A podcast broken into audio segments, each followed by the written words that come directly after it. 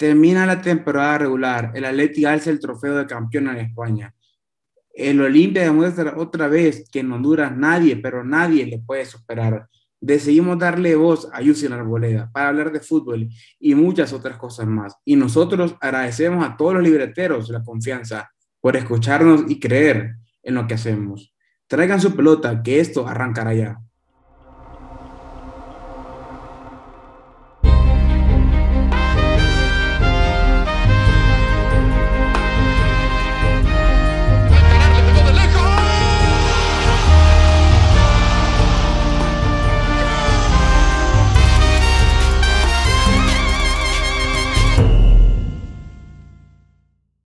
Buenos días, buenas tardes, buenas noches. Bienvenidos al Libertad Podcast, su podcast favorito de deportes y de fútbol sobre todo. Hoy vamos a hablar sobre el final de la Liga Española. Para eso tenemos al Chelo Yoa. Chele, ¿cómo estás? Gaspi, ¿qué tal? Eh, quiero empezar solo felicitando a, a, mi papá y a un buen amigo mío que, que son fan del Atleti y a toda la comunidad colchonera que se merecían esta alegría que les dio su equipo. Así es, Chele, felicitamos a todos los atléticos de, Honduras, de América Latina y de España. Para hablar de la Liga Española tenemos a Valeria Paz también desde Madrid, España. Hola, ¿qué tal? No, pues sí, aquí em, encantada, la verdad que estamos teniendo al final una liga distinta, ha sido un año diferente, así que bueno, hablemos sobre ello. Para hablar de esta liga distinta, diferente, tenemos a Justin McNabb también. Gapar, ¿qué tal estás, hermano? Compañeros, ¿cómo están? Libetero, un placer. Y hoy vamos a hablar una vez más de la liga, que ya concluyó en las manos del Atlético de Madrid. Felicidades a todos los colchoneros. Y vamos a hablar también con Pedro Rodríguez Castellón. Pedro, tus palabras han hecho eco en Twitter, en las redes sociales, en los grupos de WhatsApp, por todos lados. No se dio, Pedro. ¿Qué tal, Gaspar? ¿Qué tal, libreteros? Pues aquí vamos a hablar de una liga históricamente manchada, eh, todo se cocinó desde Can Barça y desde la Federación Española de Fútbol, sobre todo en la parte del arbitraje. Esta liga es manchada desde el momento que se le roba la liga al Madrid en el partido contra el Sevilla. Un Madrid que siempre mereció ser campeón. Sí, la, la liga del año pasado no, Pedro. ¿Esa no te pareció manchada? La del año pasado es una liga de esfuerzo, ah, dedicación, concentración. Claro, como la ganó el Madrid, hay que decir eso, ¿verdad? Obviamente, obviamente. Hay que decir eso, ya que la ganó tu Madrid. Claro que sí, señor. Pero hablemos un poco de fútbol antes de entrar en la controversia, antes de entrar en la polémica. Quiero saber cómo están las sensaciones en, en, España, en Madrid, Valeria, para ser muy claro. ¿Cómo está la gente del Atleti después de ese triunfo? ¿Cómo viste el Atleti? ¿Qué, ¿Qué siente esa gente ahorita? Mm, bueno, para te cuento, aquí la gente no para de celebrar. O sea, se escuchaban los carros pitando desde antes del partido, tanto como por Cibeles como por Neptuno, en todo lo que era eh, Gran Vía, eh, que es donde están más Sports Bar, eh, citados un poco por atrás, por la parada de Sevilla, y no tenés idea, vengo yo porque, o sea, solo creo a mí se me ocurre, entro con mi camisa del Madrid a un Sports Bar que era del Atlético y me empiezan a cantar diciendo como Madrid, mierda, y así, ¿verdad? Y empezaron, pero así, o sea, me atacaron todos, y como, ok, bueno, me valió igual, ¿verdad? Me fui a sentar a mi mesa y todo, donde había otros del Madrid, pero verdad que una sensación que increíble, o sea, la gente aquí vive, vive el fútbol de una forma que me encanta, por eso es que esto siguió y siguió y la fiesta ya cuando los jugadores vienen y va a Coca a poner a, Plaza Neptuno a poner eh, la camisa, la bandera, eh, no, o sea, siguen, para decirte que todavía hay fiesta, o sea, literal. Y bueno, la gente está muy alegre, muy feliz, contenta, bueno, los, los de Atlético, ¿no? Eh, y nada, sí está, Madrid está de fiesta, y como puso Coque, Madrid es rojo y blanco. Madrid rojo y blanco, Chele, ¿vos por qué crees que este Atleti juega o, mereció ser campeón? ¿Por qué crees que el, Atleti, entre los tres que, concursaban por la liga, llegó hasta el final con la mayor cantidad de puntos posibles? ¿O no, posibles de lo, entre lo que podían ganar? Eh, bueno, creo que mucho ayudó esa primera vuelta que hicieron, que fue espectacular, la verdad. y el hecho que cuando estuvieron en su peor momento fueron el único equipo que, que supo recuperarse mentalmente y físicamente, por más que se miraban cansados, se recuperaron y cerraron la, la liga pues de manera espectacular, ganando como le gusta el cholo, al filo en los últimos minutos. Y también hay que decir que, que se tuvo suerte en, en, los momentos claves, como eh, tuvieron la suerte de campeón de que tanto el Alavés y el Elche fallaron penales al minuto 90 en contra de ellos, que, que ahí es una diferencia que como de 4 o 5 puntos creo, que eso es crucial pues. Y también quiero resaltar eh, el trabajo del Cholo, porque de verdad eh, poner a, a Yannick eh, Ferreira Carrasco de, de, carrilero izquierdo es de verdad es este genio, temporada que tuvo, eh, recuperar a Correa, recuperar a Lemar también que por dentro, eh, por dentro se, se, le ve mejor cómo se sabe conectar, eh, usar Coque de, de, único pivote, tanto defensivo como creador de juego, fue, de verdad yo no pensaba que iba a ser, que se iban a mantener con, con doble pivote por la, mitad de, por la mayoría de la temporada, pero no fue así. Y nada, fue un trabajo, eh, fue trabajado, fue duro, fue socada, pero pues esas son las que saben mejor, pues entonces todos los, como dijo Valeria, eh, quisiera estar solo cinco segundos en ese bar para ver cómo era la, la, alegría de todos esos colchoneros, porque de verdad se lo merecen y felicidades. Alegría del Atleti, tristeza del Barça, Justin. Sí, tristeza que ya veníamos esperando desde el principio de temporada cuando entendíamos que Kuman no era el entrenador adecuado para nuestro equipo. Ya sabíamos lo que iba a pasar. Terminó siendo un premio extra el haber ganado la Copa, la verdad. Y bueno, felicitar a los colchoneros porque ganaron esta liga en la primera vuelta. Creo que hicieron 50 puntos, si no me equivoco, corríjame. 50 puntos en la primera vuelta, ¿verdad? Que si hubieran igualado eso, harían 100 puntos, que si no me equivoco también es el récord de, de la liga. Pero bueno, se desinflaron en la segunda vuelta y por, por suerte de ellos, el Barça y el Madrid no pudieron ser consistentes en esa última recta. Eh, perdieron puntos absurdos y, y terminó cayendo la, la liga en mano de ellos. Pero bueno, no, no, no, les quiero restar mérito, a pesar de que Gaspar y yo no estemos tanto de acuerdo con el fútbol que hacen, pero una liga totalmente luchada, una liga completamente meritoria porque compiten contra otros dos equipos que son en papel superiores a ellos. Y nada más, pues eh, sentirme también aliviado porque no la ganó el Madrid, claro que sí. Ver aquí la cara de, de, Valeria y mi compañero Pedro, que ni siquiera pone la cámara para que no le veamos la cara partida, pues me hace sentir muy, muy feliz. Claro que sí, porque un nuevo nadaplete. Es más, entró Pedro diciendo buenas tardes. Pedro, las tuyas no son buenas tardes, monstruo, las tuyas solo son tardes, por cierto. Bueno, Gaspar, eh, yo no voy a caer en el juego de felicitar a un equipo que lleva por ley de vida ser patético. Eh, no voy a, como te digo, me rehuso a felicitar una liga que no la merecen simplemente esa liga era del Madrid y nadie me va a sacar de, de esto. Lo de Yannick Ferreira Carrasco, sí, eh, ahí está bien ese detalle que, que toca Héctor. Eh, me gustó el cambio en su juego y creo que vino con un chip diferente de que había tenido un retiro, por así decirlo, eh, tempranero en su carrera. Eh, creo que esto, eh, este espacio de lo que pasó este año, sí le va a ayudar al Madrid a tomar decisiones y darse cuenta que se tiene que, que adueñar de una vez por todas y, y, ganar dos ligas seguidas, porque eso ya no puede seguir así. Ese es un gran castigo de parte de la Federación Española. Y bueno, si tenemos que luchar con esto eh, por las decisiones de nuestro presidente, lo vamos a hacer y lo vamos a afrontar de la mejor manera. ¿Y qué decisiones tiene que.? Bueno, no, o sea, si me permiten, como dice eh, Pedro, te, ahí tengo que estar de acuerdo.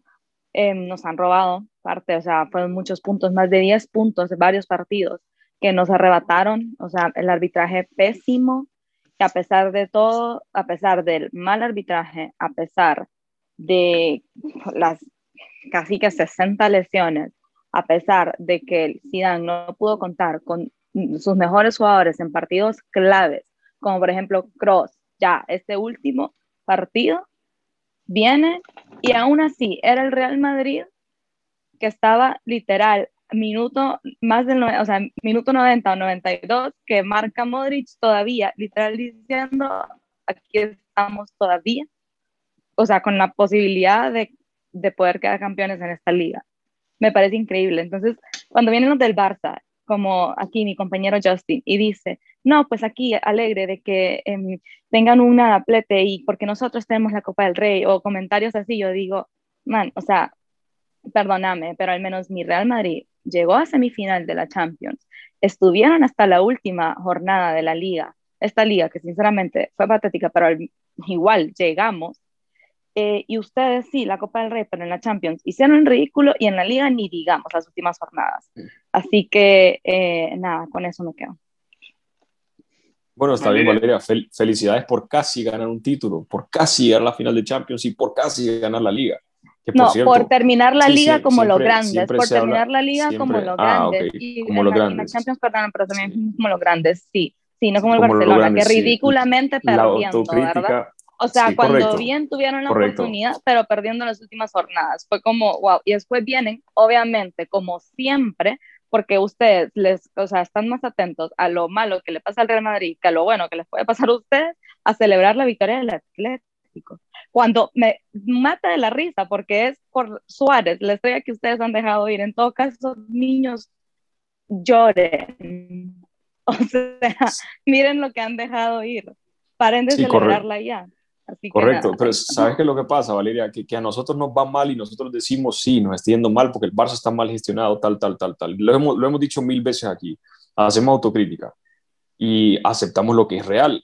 Pero la historia de ustedes siempre es o los árbitros u otra excusa. Nunca dicen, no, el Madrid tiene que mejorar. Eh, Perdóname, pero yo el contenido, el contenido futbolístico que vemos aquí en este equipo es lamentable si estuviéramos jugando bien no nos estaríamos lamentando de los supuestos arbitrajes malos que, recibieron, que es, que es mentira, que, que, les pitaron dos jugadas en contra, es cierto, pero antes de eso habían pitado cinco a favor que no existían, pero de esas no se acuerdan evidentemente. Entonces, en vez de tomar, yo tomar, tomar el no, pero permíteme, permíteme terminar, Valeria, yo, yo, te dejé hablar, permíteme terminar. Pero si, si vamos a siempre destinar el, el, discurso a que los árbitros fueron los que le quitaron el título al Madrid, no fijarse en el fútbol, en el poco fútbol que producen, entonces nada está. Yo encantado la vida que, que, la autocrítica sea el tema de los árbitros. Yo encantado porque yo soy del Barça, yo sé que no van a mejorar. Esa, esa autocrítica no, no hace que, que, ustedes terminen siendo un mejor equipo. Es por eso que yo quería yo como, como, como, amigo de ustedes, busque, no, yo sí eh, les digo yo que busquen, busquen una manera de, de mejorar. Por eso, por eso, y si, y si no, pues escuchar los, los episodios que, que, hicimos al principio de la liga y yo dije de un principio, no fue así, Gaspar. Así lo dije de un principio. Y por eso Porque yo sabía que el Real Madrid andaba mal. Quería preguntarles qué, qué cambios harían en Madrid, a los madridistas, Pedro Valeria, qué cambios harían en Madrid para que no vuelva a pasar esto, que Madrid se quede en segundo lugar, se quede en final de Champions. ¿Qué harían para conseguir esos títulos que el Madrid aspira a conseguir. Que siga sin Zidane y de la mano de, él vamos a seguir cosechando títulos. Solo hay que hacer un par de cambios, como que se vaya Hazard, eh, que Mbappé y perfecto. Modric a los 35 años tiene más fútbol que Xavi, de lo que lo tenían Xavi y Iniesta, o sea, juntos y revueltos. Gaspar, me puedo ir, hermano. puedo salirme ya. ¿Eh? Cortamos esto, por favor. Eh, déjame recordarte, Pedro Castellón, que Xavi a los 35 años estaba levantando un triplete, hermano, antes de irse del Barça. Y tu Modric levantó un, te lo vuelvo a repetir, un nada plete. Así que deja, de decir tontería, hombre. Si, si, lo que querés vos es, es, hacer reír a la gente, encantado la vida también. Pero, hombre, ¿cómo vas a decir esa semejante bueno, para mí mis centrocampistas están perfectos. Eh, yo, lo que es defensa y delantero, sí necesitamos mucho cambio, empezando por que se vaya el ridículo de Hazard. Eh, y pues ahí, ¿verdad?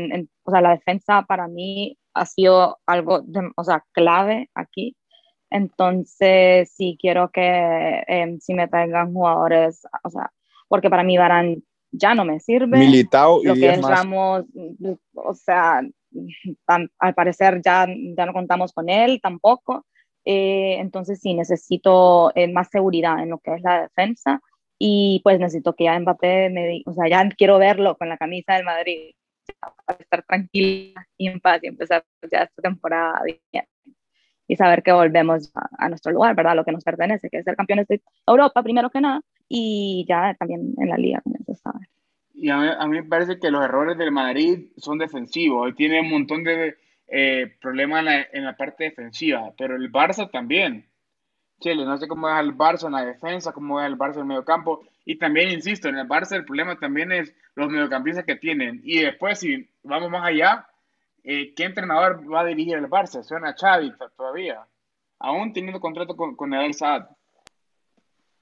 Eh, bueno, como, como dijo Justin, nosotros siempre hacemos autocrítica y la verdad yo tengo una lista de nueve jugadores que no quiero volver a ver ni un tan solo minuto jugando para el Barça. Eh, entrenador, pues Xavi o García Pimienta, por favor, alguno de, alguno de ellos dos, y empezar de vuelta, pues eso es lo que, lo que hace el Barça, lo que hace la Porta, se da cuenta de los problemas y los soluciona, hay que traer jugadores, hay que confiar en jugadores de la casa y primero hay que vender a ese montón de jugadores que de verdad me da pena que sigan siendo jugadores del Barça. Y antes de, darle la palabra a Justin para que él diga los nombres de los que quiere que se vayan, que yo sé que, que vamos a estar de, acuerdo en muchos de ellos, solo le quiero decir a Valeria que sí es cierto que el Barça le regaló a, Suárez, al Atleti, y eso les ayudó, pero no nos olvidemos que el Madrid hizo un error carrafal al regalarle a Marco Llorente, el Atleti también, que eso eh, que les impulsó para ganar el título iba a ser ahorita en la Euro uno de los mejores jugadores de España, que era un jugador del Madrid, que se lo vendieron a, su a alguno de sus rivales directos también. Entonces no, no nos olvidemos de eso. Sí, exactamente, estoy totalmente de acuerdo, Chele. Y entonces, mencionando los jugadores que tienen que salir, empezando, lo voy a hacer en lista de prioridad. Creo que el primero que tiene que salir es Piqué, Gerard Piqué. Eh, que muchos de ellos que vamos a mencionar no, no es necesariamente por rendimiento, sino que por, por toxicidad, por mentalidad y por otros problemitas que, que ya hemos mencionado en el pasado. Primero, Piqué. Al fin diciendo palabras. segundo, segundo eh, Griezmann. Tercero, Coutinho. Cuarto, Jordi Alba, que por cierto está rindiendo muy bien, pero por diversas razones ya no puede seguir. Cuarto, Jordi Alba. Quinto, Pjanic por el salario. Sexto, yo no sacaría Busquets, sinceramente. Sexto, mm, Firpo quizá. Séptimo, Umtiti, o antes que Firpo, Umtiti. Eh, ¿Qué otro, Chele? ¿A quién más sacarías? Obviamente a Braithwaite. Neto, a, Braithwaite. A Neto. Lenglet ya no, no lo soporto. Ok, perfecto. Esos son fácilmente 120, 130 millones de euros en salarios, creo. En salario. Anuales. Sí, una auténtica locura. Se va a cumplir la quinta temporada de Dembélé. Ojo, Dembélé es el jugador que ficharon ah. para reemplazar a Neymar también. Si no renueva, que se vaya también. Dembélé también. Sí, Dembélé también, en cierto, parte de esta lista. Sin lugar a dudas. Y, y bueno, haciendo esos cambios, podríamos hacer unos cuantos fichajes más, porque muchos de estos jugadores que mencionamos en realidad no, no juegan, no juegan. Entonces, no es como que ocupamos fichar un reemplazo para cada uno, creo que unos, unos tres fichajes, que sería para otro podcast, ¿verdad, Gaspar? Porque si no nos extendemos demasiado, pero creo que podríamos hacer un equipo muy competente con un entrenador eh, calificado como Xavi, por ejemplo, para la próxima temporada. Nada de Kumans y entrenadores de turno. Ok, este fue el turno de la Liga Española, se fue la Libertad Podcast hablando de la Liga Española. Nos vamos, Pedro Castellón. Muy cómica, muy cómica lista y muy cómica la capacitación de Xavi en los Emiratos Árabes Unidos. Sabe mucho de fútbol por allá. Nos vamos, Valeria Paz. Pues adiós, eh, libreteros. Em, y nada, espero que la, esta temporada que viene sea más justa vamos, Joseph McNabb. Bueno, muy cómica, muy cómica, ¿verdad, Pedro, hijo mío? Pero muy cómica la lista y la recopilación de frases célebres que te tengo aquí apuntadas, que has dicho vos en el pasado. Miremos bien, hermanos. Modric tiene más fútbol que Xavi e Iniesta. Si no es para echarse a llorar con esa frase, pues díganme ustedes qué será. La siguiente, dan el mejor entrenador del mundo. Real Madrid el mejor equipo del mundo. Benzema mejor que Messi y esta liga, la 2021, la ganamos, la liga y la Champions, perdón, la ganamos caminando. Gracias, Pedro. Gracias por tantas risas, hermano. Cuídense todos. Vemos hasta la próxima. Chile Yoga, nos vamos. Eh, gracias, Gaspi. Ha sido un placer compartir con estos cracks. Me he reído muchísimo y nada, toca ahora disfrutar de lo que van a ser los torneos de selección. Pues. Así es, no se pierde el contenido en la libreta durante la Eurocopa, eh, la Copa América, la Nations League, los Juegos Olímpicos, todo. Estamos full con este verano. Nos fuimos. Gracias por escuchar el segmento Liga Española. Ahora vamos con Josin Arboleda, que fue entrevistado por Faco Rivera, por Gaspar Vallecillo y Carlos García. Adelante, Faco. Bienvenidos libreteros a una edición más de su podcast, La Libreta. Hoy tenemos el honor, la dicha y de verdad la honra de tener a uno de los integrantes del actual campeón, del actual tricampeón y campeonísimo de la Liga Nacional. Hoy está con nosotros Justin Arboleda. Antes de darle la bienvenida al delantero colombiano, tengo que presentar a mis compañeros Gaspar Vallecillo y Carlos Chía García. Muchachos, ¿cómo están? Bien, Faco, gracias Justin por estar con nosotros. Saludos a Chía, saludos a vos. Saludos a todos los libreteros que nos escuchan y que se emocionan con nosotros cada vez que traemos este tipo de entrevistas. Buenas, eh, gracias Justin ahí por estar. Yo sé que han estado pues mamados de tiempo. Lastimosamente no se pudo dar antes, pero yo como le dije a Gaspar, prefiero no molestarlos y quiero que ganemos ese tricampeonato ahí. Entonces, hoy se nos da, hoy estamos con vos y te, pues, te lo agradecemos y te valoramos el tiempo que nos das. Precisamente por eso le damos la más cordial bienvenida ya a nuestro invitado de honor y de lujo, Justin Arboleda. ¿Cómo estás, hermano? Bueno, saludarlos a cada uno de ustedes. La verdad que para mí es un gusto poder estar acá acompañándolos. Sé que eh, se esfuerzan cada día para que su programa pueda ser visto y escuchado por mucha gente. Eh, son gente emprendedora que quieren seguir creciendo en el periodismo, así que nada, contento de estar acá con ustedes y ojalá podamos pasar un buen rato. Justin, ya arranco así medio rápido porque sí me, sí me interesa saber eh, esa sensación de al pitazo final, eh, conseguir ya el que creo que es, si no estoy mal, tu cuarto campeonato de Liga Nacional. Eh, sí, mi tercero de liga. Eh, tres, tres ligas, una copa y una supercopa en lo que llevo acá en Honduras. Eh, nada, contento, agradecido primero con Dios, siempre honrando a Dios, ¿verdad? Porque sabemos que, que sin Él es imposible de que uno pueda cosechar los, los triunfos y los logros que uno puede cosechar en, en la carrera. Eh, siempre para uno como jugador es satisfactorio al finalizar cada torneo poder cumplir con los objetivos, con las metas que se traza. Así que bueno, eh, teníamos mucha ilusión, mucha convicción de poder ganar un nuevo título con la institución y gracias a Dios se pudo dar. Vi un abrazo con el profe Troglio diciéndole, se lo dije, profe. ¿Qué, qué, qué le dijiste al profe?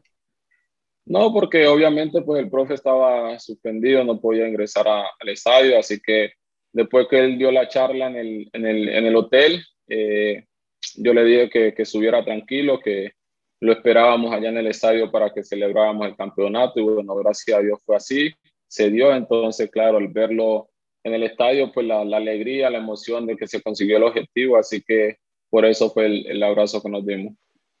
Justin, y nosotros hemos visto eh, y hemos sentido también que la relación que vos tenés con el profesor Trolio es bien importante, bien especial. ¿Cómo la describiría esa relación que tenés con, con Pedro Troglio? Bueno, la verdad que con el profe hay una, una relación eh, de, de, entrenador a jugador, pero creo que más allá el respeto y la admiración que siempre tengo hacia él por, por, lo, como, por lo que fue como jugador, por lo que representa él para, para el fútbol argentino, eh, lo que está representando ahora para, para nosotros. Tenerlo a él como entrenador siempre para uno es sinónimo de, de alegría, sinónimo de, de, de que cada día te esforzar más el profe muy, muy dado a, a, tener esa buena comunión, esa buena relación con el jugador. Así que creo que para uno como jugador, sentir esa, esa confianza de, de tu entrenador que te habla sin, sin ningún eh, complejo, como se dice, siempre hay esa, esa linda relación. Entonces yo creo que igual, así como se maneja conmigo, se maneja con, con cada uno de los jugadores del plantel. No es que él tenga preferencia con uno o con el otro, pero igual así como ustedes lo ven que es conmigo, es con cada uno de los compañeros. La verdad que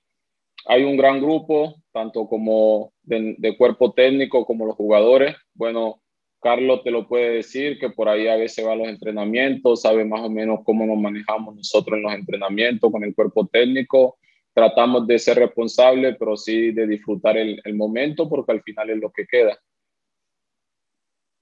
Sí, la verdad que cuando yo, pues, ahí el profe me invita a los entrenamientos, la verdad yo veo, pues, la, la, la alegría con la que, o sea, que el profe transmite y también el ambiente que hay dentro de, o sea, entre ellos mismos. O sea, se nota que tienen bastante confianza ellos, entre ellos mismos. Y, y no, pues me imagino que no ha de haber sido fácil, Justin, cuando, cuando entraste vos al, al equipo. De que no es como Sí, que, siempre. no es como que llevas tanto tiempo en el club para tener, para, o sea, dejarte, ¿cómo te, cómo te explico eso? Para ser como sos, pues, porque yo he visto cómo sos y cómo te llevas con tus compañeros y la verdad que es, no es como que llevas dos, tres años para tener ese tipo de confianza. Sí, la verdad que me he manejado así siempre. Siempre a los equipos que he llegado trato de integrarme lo más rápido posible al grupo porque al final de eso se trata. Yo creo que mientras más rápido te, entregues, te integres al grupo, más fácil se te va a hacer la adaptación para que puedas desarrollar tu, tu trabajo de buena manera. Y bueno, igual llegué y conseguí un grupo sano, un buen equipo. Entonces creo que eso también facilitó la, la, la integración lo más rápido posible al equipo y obviamente pues cuando te integras de, de, de manera rápida a, a, tu nuevo equipo, pues las cosas se te hacen más fácil, como tú dices, si bien no llevo mucho tiempo en la institución, pero la verdad que pareciera que sí, porque es más el tiempo también que se pasa últimamente con los compañeros, en la concentración, en el entrenamiento, que en la misma casa con la familia de uno. Entonces creo que hace parte de esto, creo que han sido dos torneos después que comenzamos luego lo de la pandemia muy, muy trajinados, pero bueno, es lo que tenemos, es lo que nos gusta a nosotros, estar jugando. Gracias a Dios tenemos el trabajo cuando sabemos que hay mucha gente que por ahí, por una u otra razón, ha perdido su trabajo. Nosotros somos bendecidos y afortunados de poder tenerlo, así que tratamos de disfrutarlo al máximo. Yo sí, muy difícil es estar entre los máximos anotadores de un equipo que tiene prácticamente delanteros que sí, sencillamente podrían estar en selección nacional.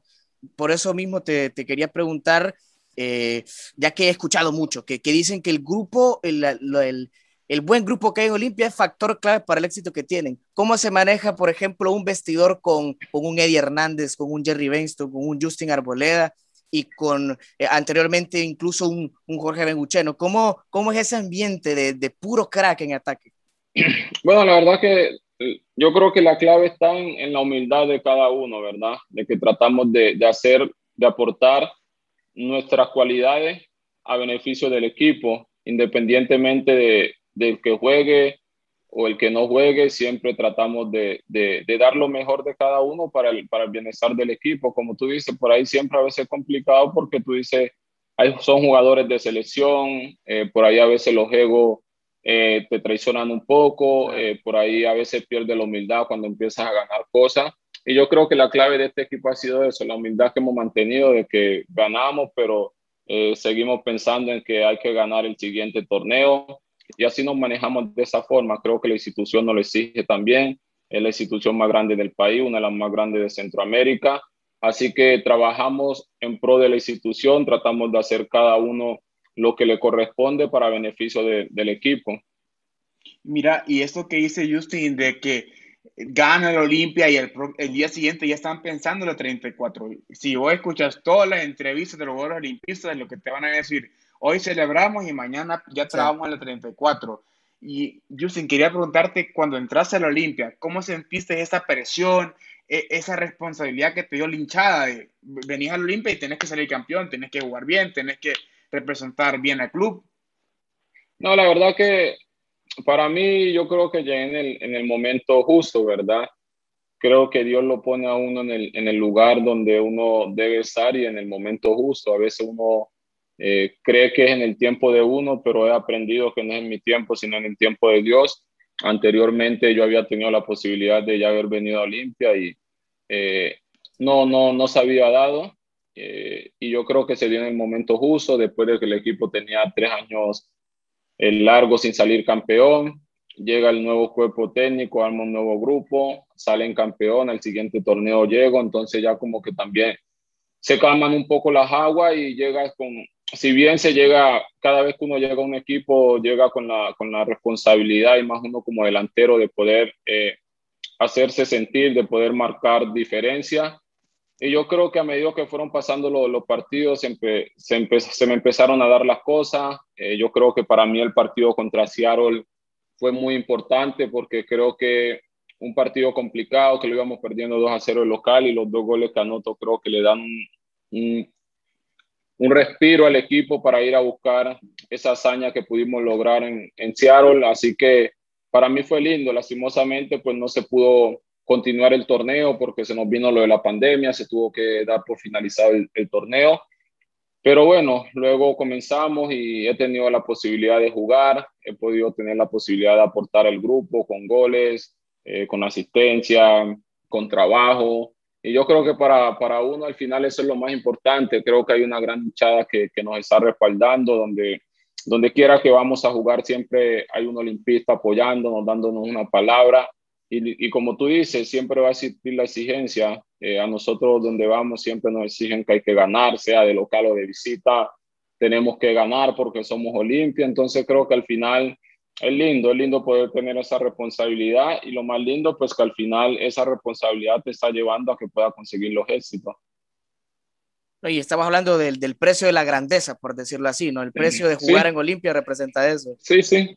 Sí, porque al final eh, al final, si estás en Olimpia, porque es el equipo más grande del país, se te va a exigir más. Y como, como lo dice el profe en un momento, eh, para estar en, en, el equipo grande, tenemos que saber que estamos en el equipo grande. Te va a tocar jugar, te va a tocar esperar, te va a tocar seguir trabajando, no desesperarte, porque en los equipos grandes así se ha, se ha demostrado. Eh, a veces, bueno, en la final quedó demostrado Perdimos tres jugadores importantes durante todo el torneo, durante todo este tiempo, como David, Edwin y, y, y Papucci. Y al final lo que, lo que jugaron el último partido lo hicieron de buena manera. Entonces eso te marca eh, el gran equipo que hay. Y como en su momento lo dijo el profe, y, es la verdad, si queremos jugar todos los partidos sin menospreciar a, a, a los demás rivales, entonces nos vamos a otro equipo donde tengan plan, planilla más corta, donde tengan eh, menos jugadores y allí vamos a jugar todos los partidos. Pero para estar en el equipo grande debemos de saber que estamos en el equipo grande y que hay un plantel muy amplio y que todos van a tener la posibilidad de actuar. ¿Qué queda ahí para vos a nivel internacional en este torneo que se viene? ¿Qué sentís vos bueno, que sería lo que tocará? Pues bueno, queda esa espinita, la verdad que nos queda esa espinita. Bueno, yo no estaba cuando eh, la semifinal contra el Saprissa, eh, me acuerdo que lo estaba viendo en mi casa y, y, fue duro para el olimpismo haber quedado eliminado de esa manera cuando lo tenían prácticamente todo para llegar a la final y en cuestión de minutos se le fue. Fue duro. Eh, al final creo que nosotros el torneo anterior de CONCACAF hicimos un gran papel, nos quedamos afuera en Costa Rica por por cuestiones de fútbol, porque esto es fútbol, es así, nos fuimos a la tanda de penales y pues en ocasiones nos ha tocado ganar, en esa ocasión nos tocó perder, pero creo que sí, tenemos esa, esa espinita y bueno, sabemos que viene un nuevo torneo, tenemos la responsabilidad, la obligación de ganarlo, porque ese torneo sí tenemos la obligación de ganarlo. Y en cuanto al tema de CONCACAF, eh, de CONCACHAMPION, pues ya sabemos que es un poco más complejo, pero sabemos que tampoco eh, es algo imposible porque sabemos que para Dios no hay nada imposible, sabemos que después, que lo, después de, lo que, de lo que pudimos hacer en México contra el América, creo que eso nos, nos debe marcar una ruta de que cuando haces las cosas de buena manera y cuando trabajas puedes conseguir los objetivos. Justi, mencionas esos... Te, te, molesto ahí, Faco. Quiero saber, yo como soy puro olimpista, vos cómo tenés ahí dividido el corazón. Quiero saber la experiencia de Justin eh, en el, ¿qué tal ese, ese partido? Bueno, esos partidos contra el América. No, linda, linda la experiencia. Primero porque, bueno, me tocó justo el primer partido, eh, me tocó saliendo de, la lesión. Recién me estaba recuperando de la lesión que tuve en la, de la contractura que tuve en la pierna izquierda, en la pantorrilla. Y bueno, eh, por obligación también me, me, tocó ingresar. Bueno, gracias a Dios pude anotar el gol que también nos dio un poco más de, de, esperanza para ir con esa ilusión de que podíamos hacer las cosas bien allá y que podíamos alcanzar la clasificación. Lastimosamente, pues no se nos dio la clasificación, pero al final creo que fuimos a México y fuimos dignos representantes, competimos, ganamos el partido lastimosamente por, por temas de, de formato no, no, nos alcanzó para clasificar, pero creo que el equipo fue, se plantó bien en, un estadio imponente, eh, que sabemos que es un estadio de mucha historia para la zona, para el mundo, un, un, estadio donde se han jugado mundiales.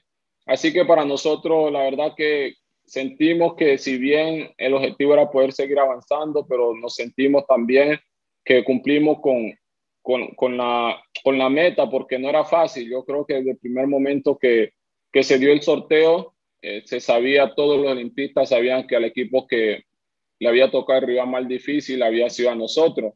Entonces nos tocó el América, el América venía muy bien, no había perdido ningún partido en su liga, pero creo que el equipo se comportó a la altura. Al final creo que la llave fue una, una linda llave, eh, fueron dos partidos muy parejos, pero al final creo que eh, nos deja una, una enseñanza, como te lo decía anteriormente, cuando trabajas cuando haces las cosas con, con compromiso, los resultados siempre van a llegar. Este que mencionaba Justin ya y junto con Chia también escenarios de suprema exigencia y escenarios en los que eh, se esperaban pocos que llegara a Olimpia, ¿no? Y, es por eso que quiero preguntarte, ¿qué, ¿qué, es lo que pensás vos que, le hace falta a Olimpia para dar ese último salto de calidad que ya, han dado varios en estas últimas temporadas, pero ¿qué es lo que hace falta ya para, para levantar un título internacional o para no solo competir muy bien contra esos grandes rivales extranjeros? Y lo que pasa es que es complejo, es una situación compleja porque eh, si, si, nos vamos a mirar los planteles de los equipos mexicanos que llegan a jugar la CONCACAF, son económicamente, son planteles muy poderosos, son instituciones que tienen toda una infraestructura de primer mundo para poder desarrollar eh, su trabajo. Si bien nosotros ahora pronto vamos a tener ya también nuestro complejo deportivo, pero yo creo que va más allá, porque sí, nosotros podemos tener nuestro buen complejo deportivo y podemos realizar un buen torneo a nivel nacional, pero eh, yo creo que como tal para el fútbol hondureño eh, sería lindo empezando de que pudiéramos arreglar los campos de juego de que por lo menos los jugadores tuviéramos las condiciones adecuadas para poder desarrollar eh, un, lindo, un lindo fútbol. Mucha gente dirá, sí, porque Olimpia va y se le para al América en el Azteca y le juega bien, le hace un partido inteligente y viene acá y va a jugar a progreso contra Honduras progreso y, no hace un partido brillante. Sí, pero es que no podemos comparar tampoco las canchas. Para uno como jugador es motivante llegar a un estadio donde tenés un camerino digno, amplio, que tenés todas las condiciones, llegas a la, a la, cancha y ves un set impecable para que la pelota ruede sin ningún contratiempo, así como te la envían, así te va a llegar. Entonces, yo creo que son todos esos factores que al final eh, son pequeños factores, pero que al final marcan la diferencia. Y como se dice en el fútbol, los pequeños detalles marcan la diferencia. Yo creo que por eso esos equipos están un, un escalón más arriba que, que los equipos de la, de la, zona. Entonces, yo creo que no solamente el, Olimpia, porque vemos que el Saprissa, el Alajuela, el Costa Rica, eh, Comunicaciones Municipal de Guatemala, que son los equipos grandes de la zona, también les cuesta, no solamente Olimpia, pero empezando lo que te digo, desde los terrenos, de los campos de juego, la infraestructura y obviamente pues los equipos de México, ahora los equipos de Estados Unidos marcan la diferencia ya en la cuestión económica.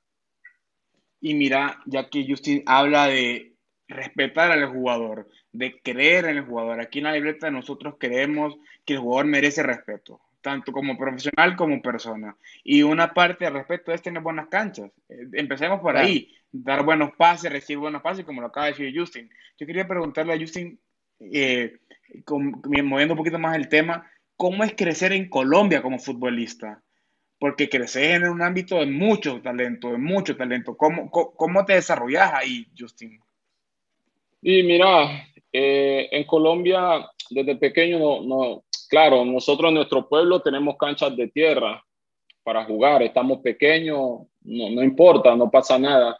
Pero desde el primer momento que tú llegas a un equipo de, de primera en Colombia, todas las categorías inferiores de los equipos ya no entrenan en canchas de tierra como mínimo entrenan en campos sintéticos, que en los campos sintéticos la pelota rueda bien, tienen las condiciones. Entonces, claro, vas, vas subiendo de categoría, ya empiezan, ya la mayoría de los clubes tienen sus sedes en Colombia, entonces tienen canchas de grama natural en buenas condiciones para que sus jugadores eh, desde las bases inferiores ya se vayan adaptando y vayan creándose con la misma idea de los equipos de primera división. Entonces es una historia futbolística. En Colombia se, se preocupan los clubes para que sus divisiones inferiores trabajen en buenos campos. Así cuando los jugadores llegan a primera no les cuesta tanto. Entonces yo creo que acá se le da muy poco valor a lo que es las divisiones inferiores. Yo creo que no, no, no se le da el valor que se merece porque los equipos tienen que entender, cuando los equipos entiendan que lo ha entendido Olimpia con sus limitaciones, sí, porque para ser el equipo más, más grande del país, yo creo que lo que le faltaba a la institución, que gracias a Dios ya la vamos a tener, es tener su complejo deportivo. ¿Para qué? Imagínate si Olimpia, no teniendo complejo deportivo, ha sido el equipo que más dinero ha hecho o que más jugadores ha vendido al exterior durante toda su historia. ¿Tú te imaginas que tuviera sus bases inferiores impecables? Y, el jugador, y el jugador hondureño es muy buen jugador. O sea, el jugador hondureño ya nace con el talento. Pero claro, no es lo mismo que yo desarrolle un talento en un buen campo a que lo desarrolle, como se dice, a los machetazos, a la fuerza. Entonces yo creo que desde allí debemos de comenzar para mejorar. El fútbol hondureño es un fútbol que tiene que estar en la zona. Yo jugué en Guatemala, yo jugué en Panamá y en la zona yo creo que tiene que ser de los de los más fuertes, no solo de la CONCACAF, sino de toda la, de toda la zona de, de Centro y Norteamérica. Importantísimo también ellos sin que eh, grandes figuras como vos se den cuenta de eso, porque pertenecen a ese grupo de, de, voces para, para el desarrollo de, de, futuras generaciones con las que ya compartí eh, vestidor, ¿no? Y que seguramente con este complejo tendremos un mejor desarrollo de, de nuestro fútbol. Otra, otra de las preguntas que yo le, dicho, yo le he dicho, yo le he dicho siempre, no solo ahora, yo le he dicho siempre, eh, a veces hay gente que exige que en la Liga Nacional no se juega buen fútbol, pero ¿cómo va a exigir que se juegue buen fútbol si los campos no te van a ayudar?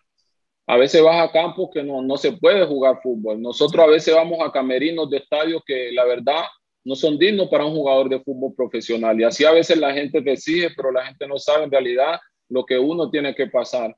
Entonces yo creo que si bien así como nos exigen a nosotros como jugadores que, que rindamos, que eh, ejerzamos nuestra carrera de la mejor manera, también hay que exigirle a, a, a los encargados de manejar el fútbol nacional que se preocupen porque los equipos que tengan en primera división tengan por lo menos una buena cancha donde se puedan desarrollar el fútbol. Así, así yo, yo soy de, de los que digo, si los equipos que no tienen buen estadio están en primera división les va a tocar jugar todos los partidos de visitante hasta que ellos mismos se den cuenta que tienen que arreglar su cancha para brindar un buen espectáculo, pues lastimosamente les va a tocar jugar los de visitante. Porque esa es una imagen que se vende a nivel mundial para el fútbol hondureño, no solo para beneficio de los jugadores de la liga, sino para el fútbol a nivel mundial. Porque dime, hay, hay dos jugadores que sean muy buenos jugadores, eh, te voy a poner un ejemplo, en Real Sociedad, con todo respeto y un equipo manda a dos veedores que vayan a ver tres partidos de Real Sociedad jugando local para ver a sus jugadores y van al estadio de Tocoa, con todo respeto. ¿Tú crees que qué puede decir la persona que vaya a mirar esos partidos cuando, cuando ni siquiera esa persona que va a ver esos partidos tiene un asiento digno en el estadio de poderse sentar analizar el partido? Entonces, desde esas bases debemos de comenzar. Yo creo que hay mucho por mejorar y cuando uno le pone ganas y le pone empeño, se puede. No, y nosotros agradecemos, Justin, que sea una voz para el fútbol hondureño, que sea una voz que, que, le importe el fútbol, que le importe querer jugar bien, que le importe eh, el espectáculo, que le importe rendir en, altas condiciones. ¿Por qué? Porque es muy fácil solo venir, jugar y ya, pero pronunciarse de la manera que te pronunciaste, hablar por tus compañeros, hablar por el fútbol, pocas personas lo hacen. No, es que eh, la verdad, por eso a veces, a veces uno hasta llega a caer mal, porque uno va de frente y dice las cosas como son, pero yo ya llevo casi cinco años de estar acá en Honduras y la verdad que soy un agradecido con este país porque me ha abierto las puertas a mí a mi familia. Yo tengo una hija que es hondureña, entonces eh, me duele lo que le pasa al país, todo lo que vive el país y uno quiere que el país viva cosas buenas. Entonces, desde, desde esas bases tenemos que empezar. Y, y, al final no es de que solamente eh, un grupo o dos grupos, no, yo creo que es de todo, de que todos podamos aportar nuestro granito de arena, tanto prensa, tanto directivos, tanto ejecutivos como nosotros los futbolistas, que cada quien aporte su granito de arena para que el fútbol en Honduras se pueda desarrollar de mucha mejor manera. Yo sí pertenecer a dos contextos eh, culturales muy eh, pues eh, polémicos, ¿no? Por, por un lado, tu patria de nacimiento, Colombia, y por otro lado, tú, a quien yo ya determinaría como tu segundo hogar, ¿no? Honduras. ¿Qué, qué, qué te gustaría vos que cambiara, ¿no? Para, para, para, el bienestar de estas dos naciones en tanto aspectos sociales como de fútbol, que ya, que ya bien los mencionaste. Y mira, en realidad son tres naciones. Bien. Porque mira, yo soy, yo soy colombiano, mi esposa es venezolana y mi hija es hondureña. Entonces, entonces imagínate. Y mira los tres eh, contextos que, que bravo. ¿eh? Sí, los tres contextos que se viven en los tres países son complicados. La verdad que a uno le duele. A uno le duele porque uno quisiera que, que los tres países, los cuales, como tú dices, Honduras para mí es como si fuera mi segunda casa porque es un país donde llevo mucho tiempo, un país que me ha dado los mejores años de mi carrera, los he vivido acá en Honduras. Eh, tengo una hija hondureña, la mayor bendición que Dios me ha dado me la dio acá en Honduras. Eh, la mayor cantidad de títulos de mi carrera, ya he ganado siete títulos en mi carrera y acá en Honduras solamente he ganado ya cinco. Eh, ocho títulos tengo en mi carrera, acá en Honduras he ganado cinco, entonces imagínate el aprecio inmenso que le, que le, tengo al país y me duele todo lo que pasa. Yo la verdad de política no, no hablo porque no, no me interesa, yo siempre he dicho que a mí la política no me ha dado nada. Lo que, me, lo que tengo hoy día me lo ha dado primeramente Dios y después el fútbol. El fútbol, mi familia, mi esposa, mi hija. Así que yo de política trato de estar al margen, pero no puedes obviarlo tampoco. Lo que se ve, lo que se ve a la vista no lo puedes esconder con nada. Y son tres países que están viviendo situaciones eh, económicas, sociales, políticas bien complicadas entonces, duele, duele. Uno espera que, que, las autoridades competentes puedan cambiar, puedan hacer algo en pro del pueblo, porque al final el pueblo es el que, lo, el que lo, los escoge para que ellos sean sus gobernantes y pues al final, después que están allí, como que se olvidan de que fue un pueblo que, que, lo, que los puso ahí, que los posesionó ese lugar. Pero es complicado, tampoco es mucho lo que uno puede hacer. Eh, a veces tampoco hablar de, de, política es mucho que nosotros como deportistas no, nos compete porque hay gente que no, lo toma para bien. Quizás lo que yo hable con ustedes lo tomarán para bien, pero quizás hay mucha gente que lo tomará para mal. Entonces, yo siempre trato más bien estar a todo lo que es el margen de lo que es tema político, la verdad que no. Ni en mi país. Yo en, en, en mi país nunca he ejercido el voto Nunca, porque la verdad yo digo, a mí los políticos, como se dice, uno va analizando, y los políticos cuando están en campaña, sí, están, se meten a los lugares, como se dice, donde jamás van a volver. Después que ganan el poder, se olvidan que estuvieron allí. Sí, no, y qué, qué, buena onda que puedas opinar sobre eso. Que, que ahora, sí, yo, yo lo sé, yo, yo creo, yo creo que Justin Arboleda va a pasar más tiempo en este país. Yo, yo lo veo aquí por más tiempo, Justin. ¿Vos qué, vos qué pensás? Y bueno, yo le he dicho, la verdad que yo me siento súper bien, súper tranquilo acá en Honduras, un país que me ha abierto las puertas. Eh, mi familia se siente bien, mi esposa, mi hija. La verdad que nos sentimos bien, nos sentimos cómodos, pero también sabemos de que no depende de nosotros, depende de, de Dios, obviamente, primero. Y si Dios nos da la posibilidad de que podamos estar mucho tiempo acá, pues lo vamos a hacer con mucho entusiasmo, con mucha alegría. Yo en lo particular me siento bien y ojalá Dios me dé la bendición de que pueda estar mucho tiempo acá ejerciendo lo que, lo que más me gusta, que es jugar al fútbol. Ya personalmente en Olimpia, pues se toca el, el próximo torneo a pelear tu tricampeonato. Sí, claro que sí. Eh, también yo creo que cada vez que va pasando un torneo los retos son más grandes eh, pues al final también solamente me quedan seis meses de contrato con la institución, así que también depende del rendimiento que uno tenga la, la renovación, porque nosotros firmamos contrato con, con periodos de, de finalización, así que obviamente para que te renueven y puedas seguir mucho más tiempo en el país, va a depender de tu rendimiento. Eh, pero al final eso no me preocupa porque yo me conozco, yo, yo conozco mis capacidades, y como en la vida, a veces pasan momentos buenos, a veces pasan momentos difíciles, pero al final lo que no puedes dejar es de, de seguir luchando, de seguir creyendo en ti mismo y seguir haciendo lo que más te guste, lo que más te apasiona. Al final de cada torneo, pues eh, evalúa la posibilidad, lo que hiciste al finalizar cada torneo y tú te das cuenta si lo que hiciste te avala para que sigas haciendo las cosas de buena manera. Sí, porque ese torneo hiciste, bueno, fueron nueve goles los que hiciste. Sí, es correcto. Que no quedaste tan atrás de Justin que pues vos estuviste lesionado también, hay que recordar eso, fueron varios partidos que te perdiste. Eh, sí, sí. El torneo es relativamente, pues se puede decir que es un poco corto, hubieron dos partidos que no se jugaron porque pues quedamos campeonísimos. Pudiste haber hecho más goles si te daban el chance también, pues. Sí, la verdad que sí, son 14 partidos de, son 14 partidos de liga regular, de los cuales cuatro no jugué, o sea que jugué 10 partidos de, la ronda regular y jugué los dos contra España, los dos contra Progreso y los dos con Motagua. 16 partidos, 9 goles y 3 asistencias. Yo creo que es un, buen número también, así que por esa parte la verdad que estamos tranquilos, trabajando día a día para mejorar. Justin, y ya para... Te voy a tocar un tema que no es de fútbol. Dime. te vi, te vi el, eh, cuando, quedaron, cuando quedamos campeones, que lo primero que hiciste fue llamar a, a la familia. ¿Qué tan importante y qué tan difícil ha sido para vos dejar a la familia en concentraciones cuando son muy largas?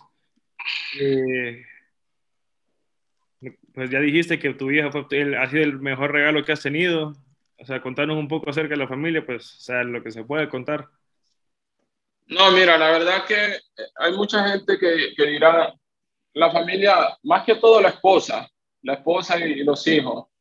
La gente dirá, no, la esposa y los hijos, los futbolistas, se dan la, buena vida, se visten bien, comen bien, se dan lujo, pero no saben todo lo que, lo que pasa. Mi esposa y mi niña pasan la mayor parte del tiempo, la pasan sola en el apartamento, porque yo me mantengo cada dos días, cada tres días en concentración. Es más el tiempo que paso en concentración con el equipo que lo que realmente estoy en mi casa con mi familia. Entonces, yo creo que ellos se merecen lo mejor. Uno trabaja para darles a ellos las mejores condiciones, para que ellos estén bien. Y la verdad que Dios me ha regalado una linda familia, me ha dado una maravillosa esposa, que la verdad que a la cual también le agradezco mucho en parte del éxito de mi carrera, una maravillosa hija, que la verdad que si bien como dice son tremendos los niños cuando están pequeños, pero la verdad que son alegría en el hogar. Así que por esa parte yo todo lo que hago lo hago por mi familia, por mi esposa, por mi hija, para que ellos estén bien, para que no les haga falta nada. Y como tú dices, siempre la familia de nosotros los jugadores al final son los que más sufren. Cuando las cosas están bien, hay que disfrutarlas con ellos y cuando las cosas no están bien, ellos son los que van a estar ahí siempre dándote una palabra para levantarte. Así que al final, por eso trato de, después de los partidos estar al margen de lo que son las redes sociales. Yo en realidad tengo redes sociales por mi esposa, porque ella me dice, no, debes de tener y eso, pero no es que paso mucho tiempo tampoco yo en las redes sociales. Así que mi esposa, mi hija son mi vida, con ella comparto. Después del partido de la final, como tú dices, lo primero que hice fue bueno, darle gracias a Dios, luego buscar mi teléfono, llamar a mi esposa, ya mi niña estaba durmiendo porque era tarde, pero hablar con ella, eh, el triunfo para ella también. Y nada, luego fui al hotel, busqué mi carro y me vine a mi casa a estar con mi, con mi esposa, con mi hija y bueno, esos dos, tres días he estado solamente en casa compartiendo con ella. Ya vamos a terminar, solo quería preguntarle a Justin, ¿Qué te parece el formato de este torneo? Realmente a mí parece que los cansa a ustedes como jugadores. Creo que es un insulto para ustedes como, mira, yo soy entrenador y yo no creo que sea lógico ese torneo, no creo que tenga lógica en sí el formato. Pero bueno. Sí, la verdad, es un formato, empezando que el formato es complejo.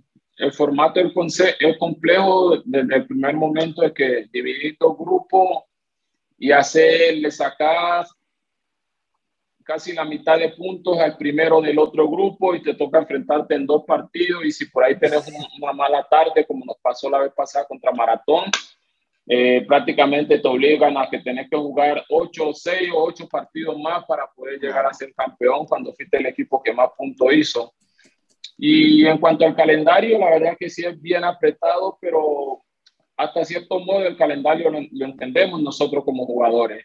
Lo entendemos al sentido de que sabemos que es un calendario atípico por todo lo que ha pasado por la pandemia, porque normalmente jugábamos eh, todos los fines de semana, cada siete, ocho días. Para nosotros como jugadores es mucho mejor porque tu rendimiento, obviamente, al llegar más descansado a cada partido, tu rendimiento va a ser mejor en el campo. Entonces, llega una seguidilla de partidos, nosotros jugamos dos, tres, cuatro, cinco partidos seguidos y el sexto partido ya el cuerpo, de, por más que te cuides, por más que hagas las cosas para cuidarte, el cuerpo ya empieza a pasarte factura. Y más en nuestro medio, porque si tú me dices que todos los partidos los jugás en una ciudad o que todos los viajes que realizas los realizas en avión, es otra cosa. Pero imagínate, nosotros jugamos, ponle que jugamos un clásico con Motagua, partidos que los clásicos son difíciles, y al día siguiente recuperas, descansar. Al siguiente día, al, al, segundo día después del partido, tenés que agarrar un bus que te, te mamá 8, 9 hasta 10 horas de aquí hasta Tocoa para jugar en una temperatura fuerte, en una cancha complicada y tenés que ir, jugar, regresarte después del partido porque a los dos días tenés otro partido difícil. O sea, es complejo, te desgasta. A uno como jugador lo desgasta, pero al final pues esa parte lo entendemos. Tratamos de cuidarnos lo más, lo más humanamente posible, pero sí llega un momento de que el cuerpo pasa factura. Yo en lo particular, la verdad que eh, le pedí a Dios que el, que el, torneo terminara el miércoles porque ya llega un momento que el cuerpo estaba fundido, ya terminé con molestias musculares, ya terminaba cansado, así que es complejo, pero como se dice, ya en esas instancias, en las finales, uno saca el último aire donde no lo tiene para tratar de cerrar bien.